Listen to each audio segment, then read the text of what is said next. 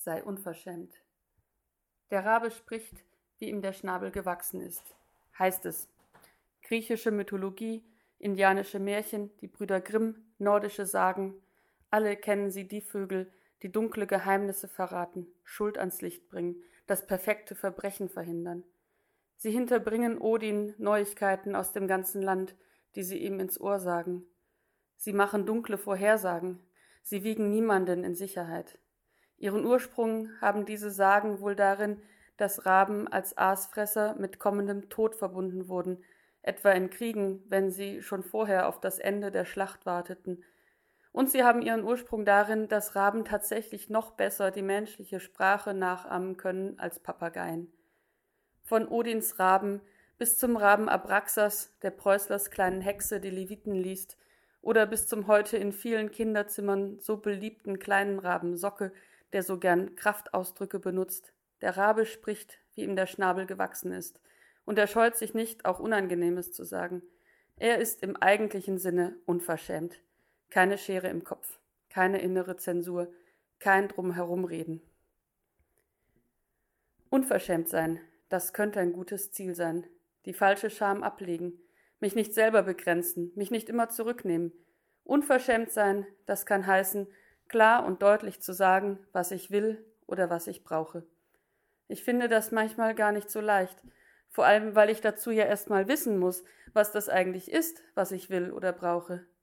Eine klare Bitte ist so viel effektiver als unfruchtbares Gegrummel. Eine offene Auseinandersetzung ist oft schneller beigelegt, als beleidigtes Schmollen dauern würde. Unverschämt sein, das kann heißen, bewusst in eine Auseinandersetzung zu gehen, auch wenn ich dafür mein Harmoniebedürfnis überwinden muss. Widerspruch darf sein. Noch besser ist das dann, wenn es nicht kippt in den anderen Aspekt des Unverschämtseins. Ungefiltertes drauf lospoltern ohne Rücksicht auf Verluste ist nicht hilfreich. Es gibt nicht nur die zwei Extreme, alles schlucken und alles sagen, egal wie verletzend es ist. Dazwischen gibt es ein weites Feld, und es lohnt sich zu erkunden, wie das geht.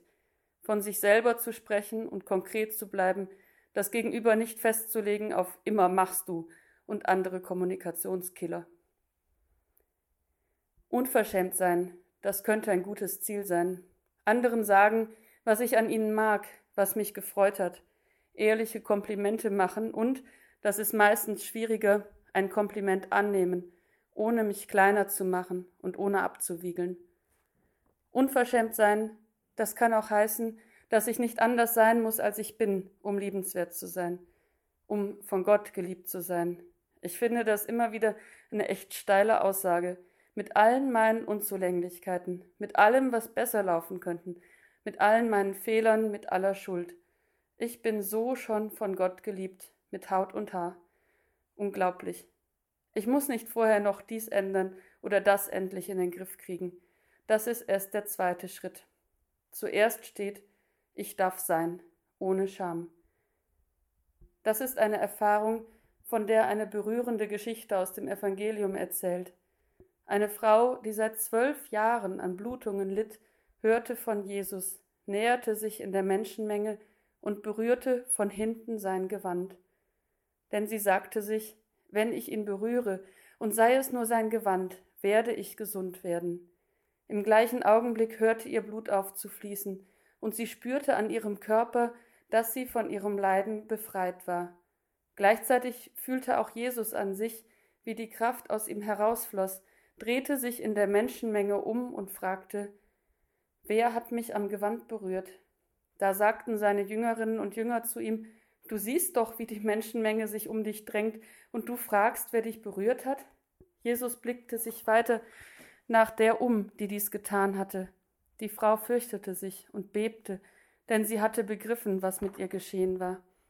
Sie trat vor, warf sich vor ihm nieder und sagte ihm die ganze Wahrheit. Da antwortete er ihr Tochter Gottes, dein Vertrauen hat dich gesund gemacht. Gehe hin in Frieden und sei dauerhaft von deinem Leiden geheilt. Eine menstruierende Frau war unrein. Um wie viel schlimmer war eine zwölf Jahre dauernde Blutung, die die Frau um ihre soziale Stellung brachte, sie isolierte, sie beschämte. das Blut, das unrein macht und der Grund ist, warum andere sie nicht berühren dürfen. Das ist alles, was wir an uns beschämend finden, nicht liebenswert, verachtenswert, das, was wir glauben, verbergen zu müssen. Die Frau überwindet sich und alle Verhaltensregeln, die für sie gelten, und berührt ausgerechnet den Mann, von dem alle sagen, er sei heilig. Sie geht dem nach, was sie braucht. Sie braucht heilenden Kontakt. Zunächst erschleicht sie ihn und berührt Jesus nur heimlich von hinten. Aber auf seine Frage hin, die Menschen um ihn denken, er sei genervt, aber damit liegen sie falsch. Auf seine Frage hin offenbart sie sich. Sie überwindet ihre Angst und ihre Scham und erfährt, sie darf sein, sie darf heil sein, sie ist angenommen, so wie sie ist. Das ist das eigentliche Wunder an der Geschichte. Diese Erfahrung darf auch ich heute noch machen.